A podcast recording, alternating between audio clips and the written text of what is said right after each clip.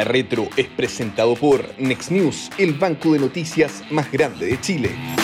¿Cómo están? Muy buenos días y bienvenidos a otro capítulo de La Retro, este podcast, este contenido que hace el libro para su comunidad semanalmente, regularmente, con nuestros panelistas de siempre. Cecilia Cifuentes, economista directora ejecutiva del Centro de Estudios Financieros del S Business School, y Guillermo Ramírez, abogado, diputado de la UDI, miembro de la Comisión de Hacienda, además de la Cámara de Diputados. Lo primero, como siempre, ¿cómo están? ¿Cómo les ha ido? ¿Cómo va la semana en este casi cierre de agosto? Se está pasando agosto y ya entramos a un septiembre que va a estar muy cargado por lluvia, de todas maneras, por obviamente fiestas patrias y lo que va a marcar también el mes, que es la conmemoración de los 50 años del eh, golpe de Estado. ¿Cómo les ha ido? Bien, bien, todo bien, todo bien. Han sido semanas intensas y lo que viene parece que es peor, así que se viene duro todo, lo que, sí. todo, lo que, está, todo lo que está pasando. Partamos, si quieren, con la conversación. La idea de la retro, como ustedes nos siguen habitualmente, es tener conversaciones y tocar temas vinculados con eh, las grandes reformas, la reforma previsional, reforma tributaria. Lo conversábamos un poco en la pauta que hacemos, pero obviamente siempre conversando con Cecilia y con Guillermo y con la gente del libro. Hay poco, poco elemento nuevo, poco elemento contundente de lo que está pasando últimamente, la actividad legislativa por parte del gobierno, que de una promesa después de la reunión con Chile Vamos, pero han pasado un poquito más de dos semanas, eh, mañana se cumplen dos semanas de la reunión, y la verdad que todavía no se entrega este, esta promesa. Y a partir de eso, decíamos, bueno, ¿cómo poder explicar a, a quienes nos siguen o eventualmente desmitificar también ciertas cosas? Uno de los puntos que está arriba de la mesa y que es muy interesante escuchar la opinión de Cecilia y la opinión de Guillermo, probablemente dos de las mejores voces para explicar aspectos previsionales y vinculados con temas legislativos, tiene que ver con esta gran pelea o gran disputa, gran discusión de a dónde van los seis puntos de cotización, ¿no es cierto? Por un lado, la oposición plantea y se ha puesto muy firme respecto de seis puntos a capitalización individual, ¿no es cierto? Ni un punto menos a ninguna cosa que no sea capitalización individual. Y el gobierno, que planteó con una idea 6-0 medio tenístico, bueno, ha cedido hacia el 2-4, ¿no es cierto? A dos puntos para capitalización individual y cuatro para lo que ellos llaman solidaridad. Yo prefiero hablar sin eufemismo en materia de reparto. Em, dicho eso, el gran argumento que ha esgrimido parte del gobierno, la ministra del Trabajo, sectores, ¿no es cierto?, del oficialismo, tiene que ver con la inmediatez de los beneficios. Y lo que se plantea, y aquí parto por Cecilia, es que cada punto finalmente que va a capitalización individual disminuye el flujo de recursos para una mejora directa, inmediata, a la vena de las pensiones. Es un planteamiento bien duro, pero que también tiene, ¿no es cierto?, algo de mito, algo de aspecto de maña, un poco de tomarlo desde una perspectiva, y obviamente es interesante que tú, Cecilia, desde la mirada técnica, y Guillermo, técnica y política, obviamente, tú también tienes mirada política, pero no desde el punto de vista de ser una representante, ¿no es cierto?, acá, nos cuentes por qué es quizás una mala mirada o una mala ecuación el plantearlo tan binariamente, en el sentido de que si va todo a capitalización individual, bueno, no habría ningún impacto directo de inmediato en las pensiones, porque entiendo no tiene tanto que ver con eso. Cecilia. Bueno, es que aquí al final lo que hay de fondo, creo yo, es un tema que uno podría ponerle el nombre de justicia intergeneracional porque aquí lo que uno quisiera es que no, lleguemos a una situación en que por mejorar las pensiones actuales nos encontremos con una situación en el futuro de un problema de pensiones aún más grave que el actual. Entonces, aquí yo creo que ah, está el tema de fondo, porque efectivamente lo que el gobierno está proponiendo es que los trabajadores actuales, cuyas perspectivas de vida son muy altas, eh, proyección de sobrevida después de jubilar es muy alta eh, y que por lo tanto tienen urgente necesidad de ahorrar más para esas pensiones futuras, lo que el, lo que el gobierno les dice es, no, fíjese que yo quiero que usted haga un esfuerzo de ahorro, pero que eso vaya a mejorar pensiones actuales. Entonces, la pregunta es si eso es justo. Y, y la verdad que eso depende de un montón de variables si es justo o no. Y, y la primera es bueno, ¿y qué esperamos para el día de mañana? ¿Cómo va a ser la situación de los mercados laborales, la situación de crecimiento económico, la expectativa de vida? Eh, ¿Qué va a pasar con la formalidad laboral? ¿Qué va a pasar con, con todos estos cambios que se están produciendo en los mercados laborales? Y la verdad que en la situación actual, si uno tuviera que proyectar cómo va a ser la situación de los futuros jubilados, uno podría decir que en ningún caso va a ser mejor que el actual. Eh, porque sobre todo si este esfuerzo que le pedimos a los actuales trabajadores va para mejorar las actuales pensiones. ¿Por qué? Porque nosotros ya hicimos y estamos haciendo un esfuerzo como contribuyentes, un esfuerzo que se ha multiplicado por tres veces para mejorar las pensiones actuales. Eh, entonces uno dice, bueno, ¿y son muy buenas las pensiones actuales? No, no son tan buenas, pero están acorde a la realidad de lo que el país puede pagar. Entonces yo creo que esas son las preguntas medias incómodas que nos tenemos que hacer. ¿Tenemos hacia adelante una proyección de que las futuras pensiones van a ser mucho mejores que las actuales y por lo tanto le podemos pedir a los trabajadores, miren, no se preocupe por su futura pensión, preocúpese solo la de la actual? A mí me parece que eso no resiste un análisis de justicia intergeneracional y lamentablemente, y esto depende del crecimiento económico. Acaban de dar a conocer las cifras de crecimiento tendencial. Son cifras, eh, o sea, lo que nos están diciendo los expertos es que Chile ni siquiera es capaz de crecer al ritmo que crece el mundo. Vamos a crecer en torno a 2%.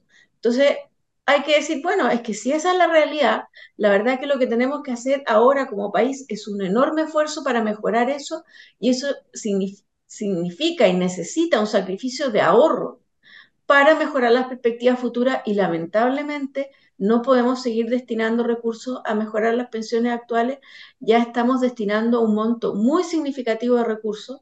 Lamentablemente, eh, hace tres años atrás, los parlamentarios aprobaron los retiros de los fondos de pensiones y permitieron que se extrayeran 50 mil millones de dólares que tendrían que estar financiando pensiones actuales y pensiones en los próximos años y no van a estar porque se gastaron.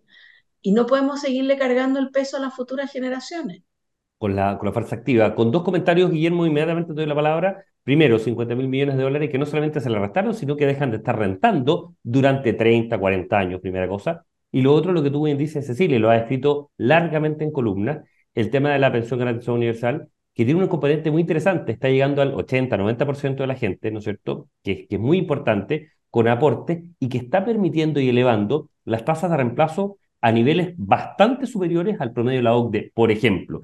Guillermo, ¿cómo se le explica a un elector de tu, de tu, ¿no es cierto?, área, de tu zona, antiguo distrito 23, ¿no es cierto?, ¿qué pasa de por qué no eh, ocupar, ¿no es cierto?, un, lo que dice Cecilia, un, una suerte de gasto o de aporte intergeneracional, primero por la injusticia de no, del trabajo, del esfuerzo de uno, no tener que ahorrarlo para uno, pero además porque se está significando un aspecto muy importante hacia futuro, ¿no es cierto?, con una mirada muy de corto plazo en esto. ¿Cómo explicarlo? ¿Cómo poder entenderlo para que una persona, ¿no es cierto?, que nos esté escuchando, pueda entender que finalmente es una muy mala decisión. Es un error destinar a reparto puntos del aumento del 6%.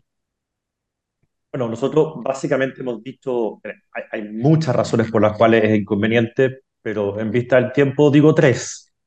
La primera es porque es técnicamente mala idea, es técnicamente torpe, porque uno lo que necesita cuando piensa en un sistema de pensiones es tener un sistema que sea, se pueda sostener en el tiempo.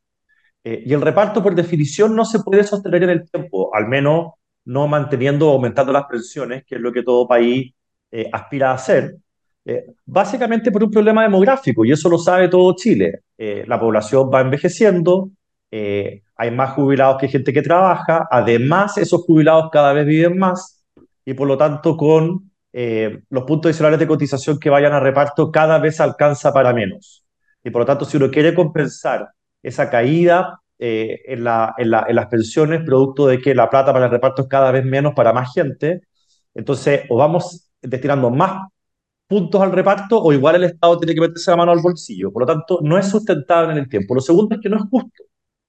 No es justo porque se puede dar una serie de injusticias. La primera es los que trabajan, los que cotizan, en general son trabajadores de clase media, eh, las personas de más, altos eh, eh, recursos normalmente no se imponen y no cotizan en la FP y por lo tanto uno está haciendo solidaridad con el bolsillo de la clase media.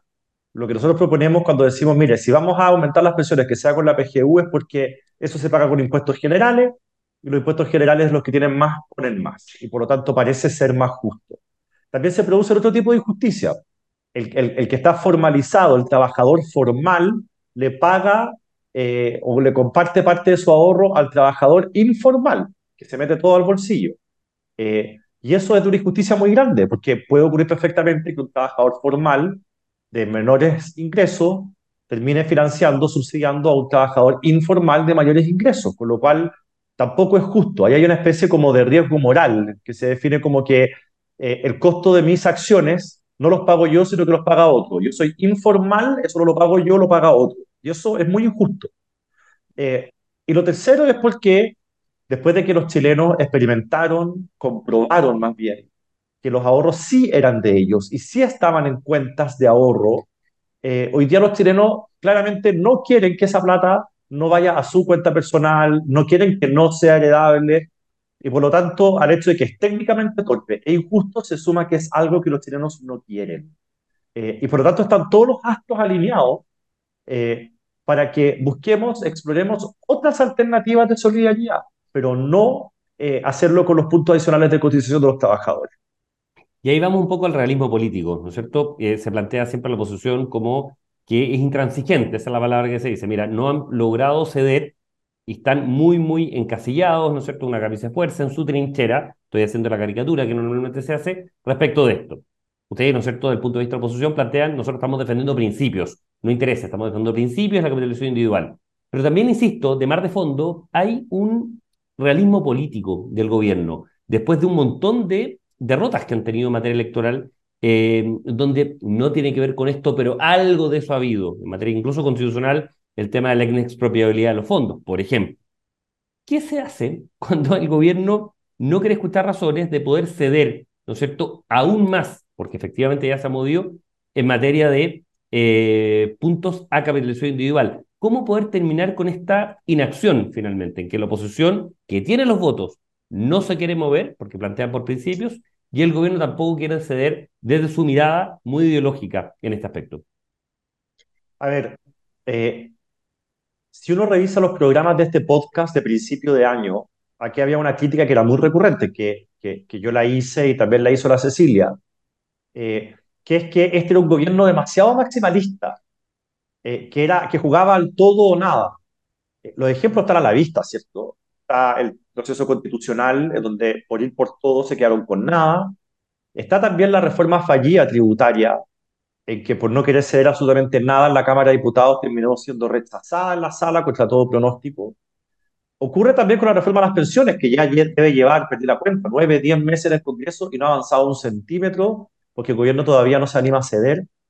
Entonces, el gobierno aprendió, creo yo, a palos y tarde, pero aprendió que esa actitud maximalista no le iba a llevar a ninguna parte.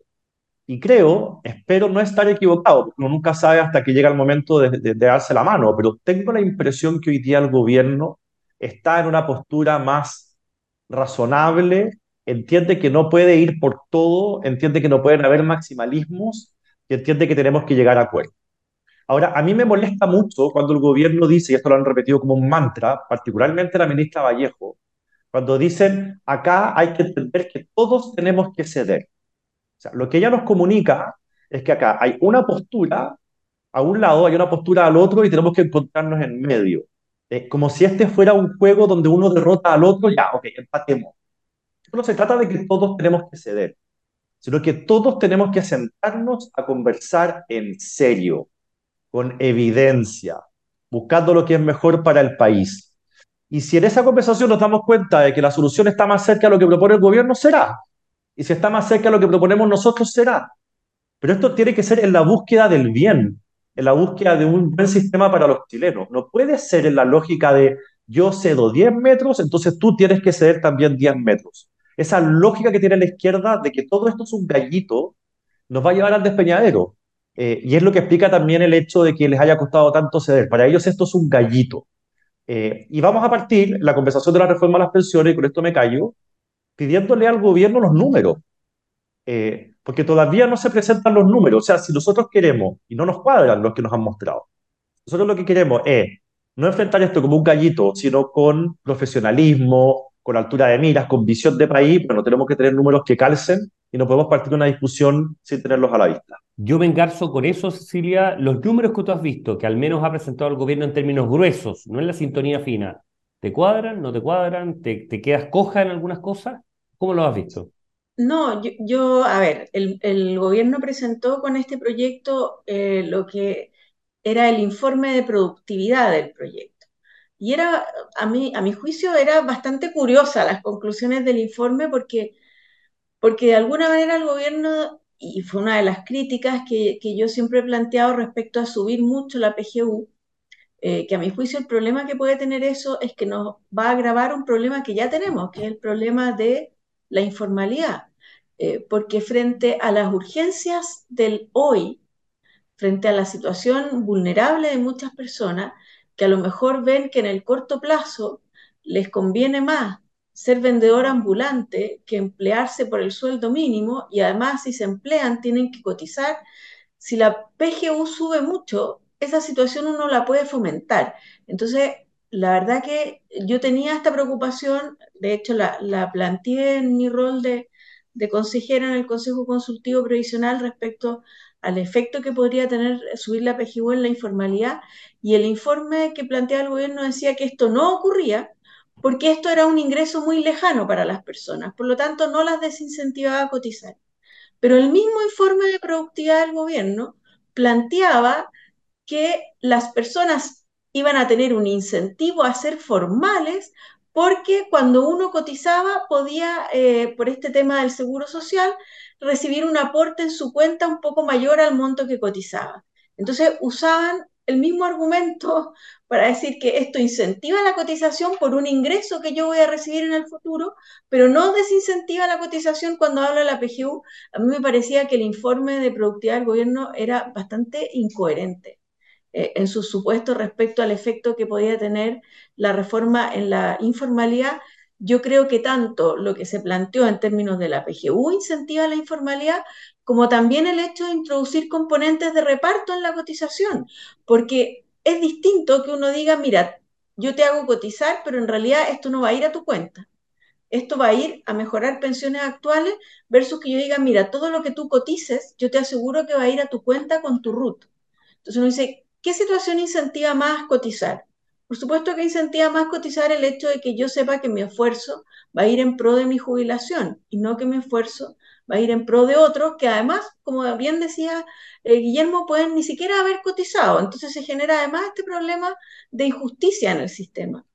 Entonces, la verdad que yo creo que, lo, lo, que nos presentó, el modelo que presentó el gobierno, todo, a mí me parecía que tenía incoherencias bastante bastante grande, como y que lo planteé el, programa pasado, este tema de decir que van a separar la industria, pero van a establecer una comisión por saldo que va a ser diferenciada para cada persona de acuerdo a cuánto tiempo lleva cotizando, lo que significa que el gestor de fondos necesita individualizar al cotizante para saber qué comisión cobrarle. Y por lo tanto, estas economías de escala que plantea el gobierno tampoco existían. Entonces, la verdad que yo, yo tengo una apreciación eh, bastante negativa respecto a lo, que el gobierno ha, presentado como los efectos de esta reforma, los impactos de esta reforma y el diseño de la reforma.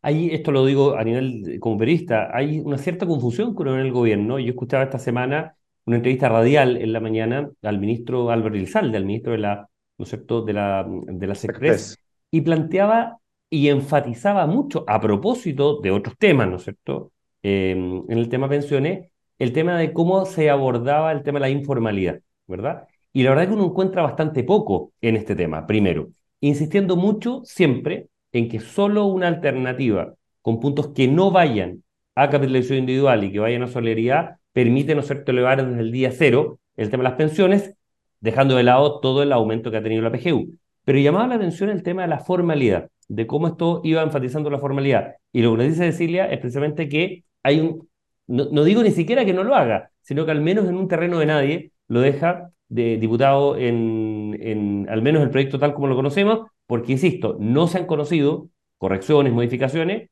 que se habían prometido entregar, pero que todavía, entiendo, están en la espera de mayor piso, ¿no es cierto?, tener un sostén mucho más firme para poder entrar a discutir en el Congreso.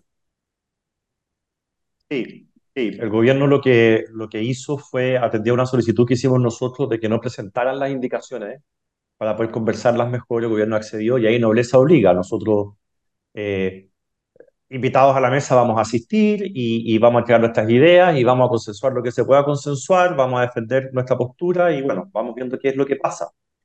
Eh, esto, esto que tú llamas confusión, bueno, yo, yo, no sé si es confusión o, abiertamente una manipulación del lenguaje, porque al final, cuando tú, la primera pregunta que hiciste en este podcast hoy día, dijiste, bueno, el gobierno dice que cada punto que vaya a eh, cotización, perdón, que vaya a las cuentas individuales implica en la práctica una merma en las pensiones o en el aumento de las pensiones. De los... Eso es una manipulación.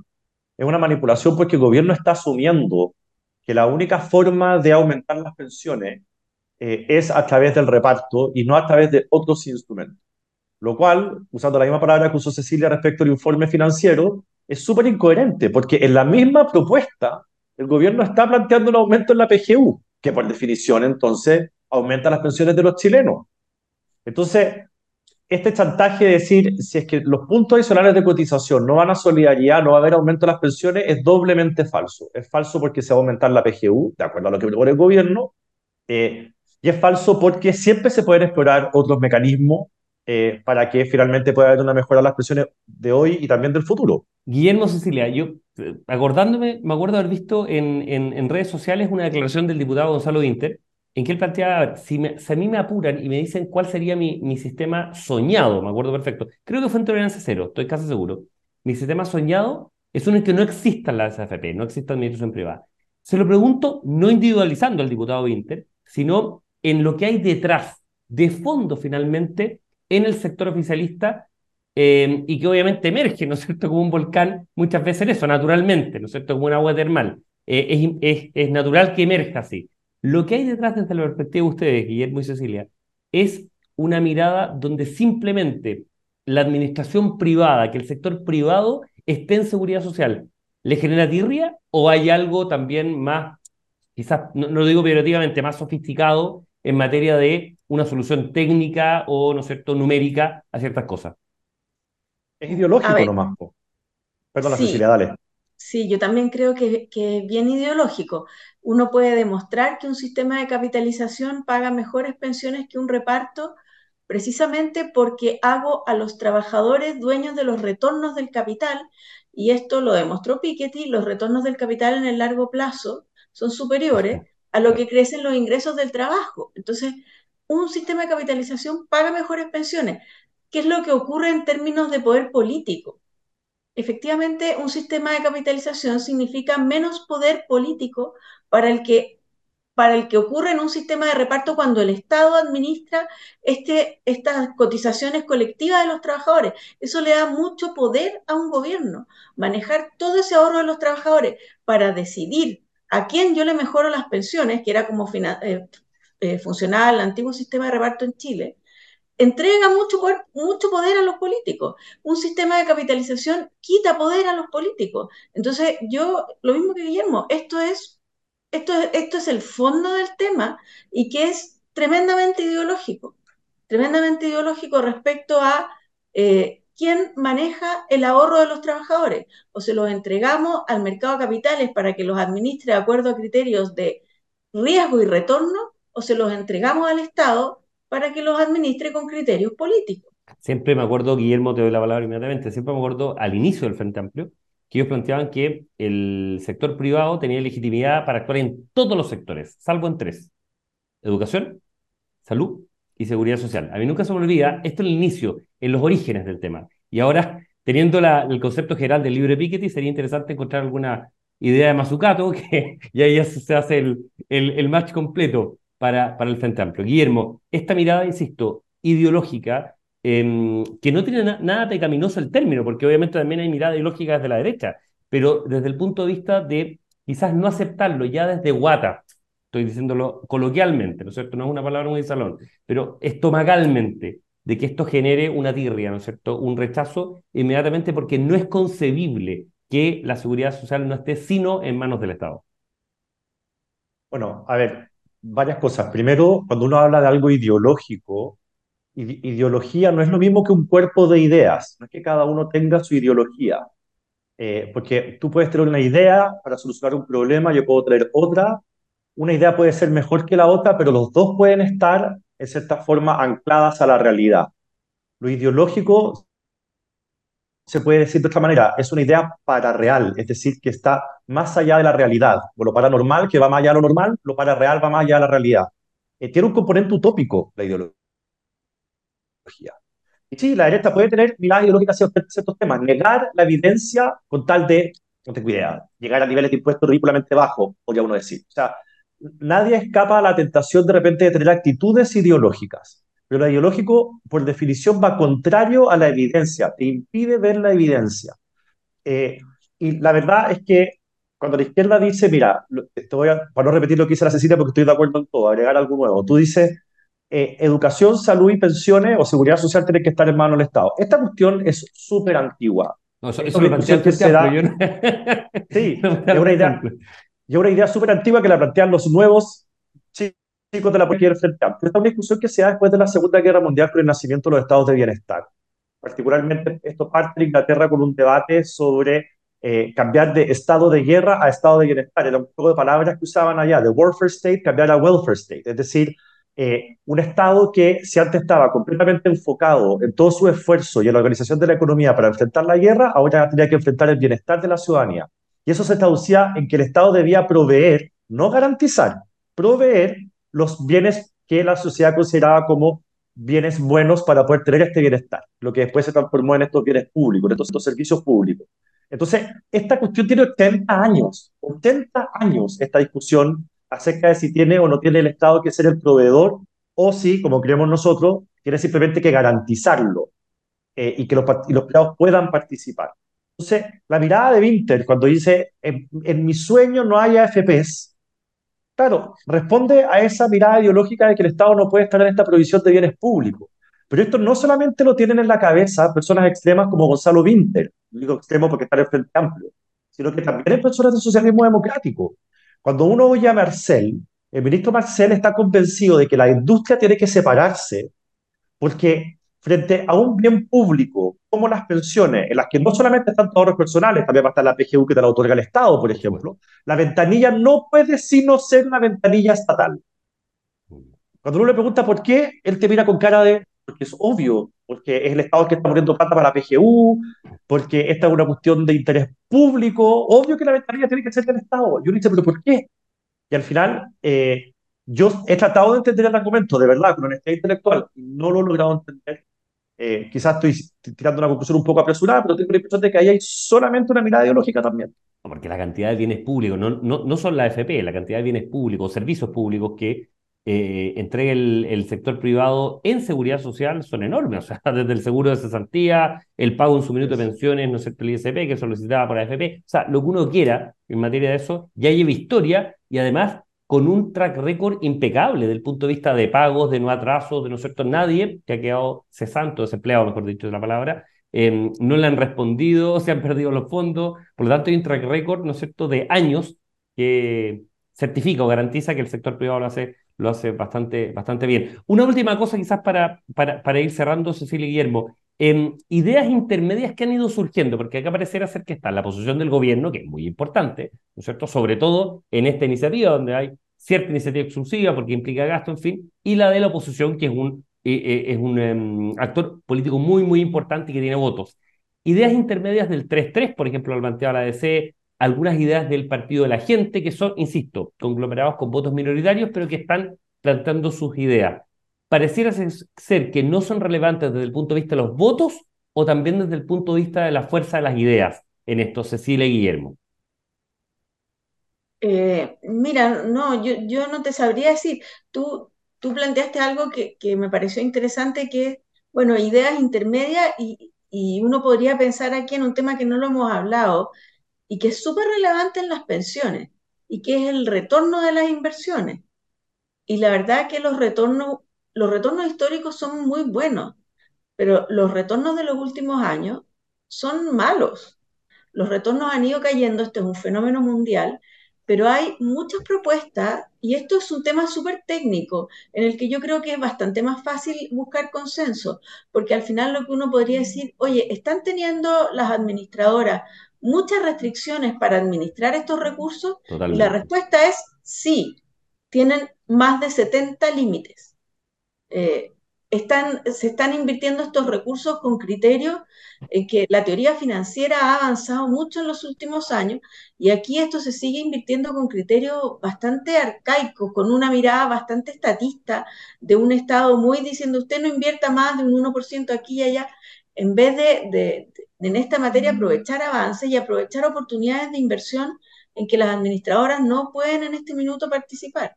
Y yo creo que en ese tema, por ejemplo, que es súper relevante en el fondo de las pensiones, un punto más de rentabilidad significa un 10% más de pensión. Entonces, aquí yo creo que hay un espacio para ir avanzando en esos temas y que, terminemos el inmovilismo en materia de mejoras en el país. Es interesante, Guillermo, te doy la palabra y con eso vamos cerrando. Y este tema lo deberíamos dejar para otro programa porque es tremendamente interesante el tema de los límites de inversión por emisor, el tema de los activos alternativos, por ejemplo, que se ha hablado muy poco, y que el foco estuvo muy fuerte en la Comisión Marcel en ese minuto, en ese tema, y ahora la verdad que uno escucha bastante poco de cómo poder, generando un marco, ciertamente, no hay ninguna duda, generando un marco, bueno, en ese marco permitir que los fondos y los administradores, los gestores de fondos puedan moverse libremente, insisto, en un marco muy general, muy genérico para, mm, para este tema, Guillermo. De hecho, del tema no se ha hablado absolutamente nada. Eh, y, y, cuando uno habla con especialistas, eh, cuando uno le pide a gente que sabe el tema que haga propuestas o uno va a seminarios o lo que sea, uno es muy recurrente oír esto. Eh, de que acá hay un problema que debe ser abordado y como decía Cecilia, no debiera ser mayormente un problema abordarlo, pero eh, en, el, en, el, foro político, en la discusión en el Congreso y en los medios de comunicación, este tema a mí nunca me ha tocado verlo, nunca me ha tocado conversarlo. y creo que es importante al final no quedarnos estancados en el destino de los seis puntos adicionales de cotización, sino que abrir la discusión a otros temas que son importantes y que pueden generar un verdadero impacto en el sistema de pensiones. No nos podemos perder la oportunidad, si es que vamos a llegar a acuerdo, de revisar algunas cosas que también podrían ayudar. Invitación hecha, lo plantea Cecilia, lo plantea Guillermo, para los próximos programas que tengamos acá en la retro, en una buena conversación, eh, vayamos analizando ciertos aspectos positivos de otros mercados, por ejemplo, algunos límites que se han corrido en otros, en otros hemisferios, para ver cómo finalmente apuntamos a lo más importante, porque sí, la comisión es importante, por supuesto, el servicio es importante, por supuesto, todo lo que uno quiera, pero no hay nada, nada más importante en este sistema que la tasa de constitución y obviamente la rentabilidad que tenga los fondos. Así que eh, promesa hecha para los próximos programas cuando sigamos conversando acá en la retro, como siempre, con Cecilia Cifuentes, economista y director ejecutivo del Centro de Estudios Financieros del S Business School, y Guillermo Ramírez, diputado, abogado diputado Laudi y miembro de la Comisión de Hacienda de la Cámara. Que tengan una gran semana y nos estamos encontrando la próxima semana. Que estén muy bien. Chao. Nos vemos. gracias. La Retro es presentado por Next News, el banco de noticias más grande de Chile. El Libero, la realidad como no la habías visto. Haz que estos contenidos lleguen más lejos haciéndote miembro de la red Libero.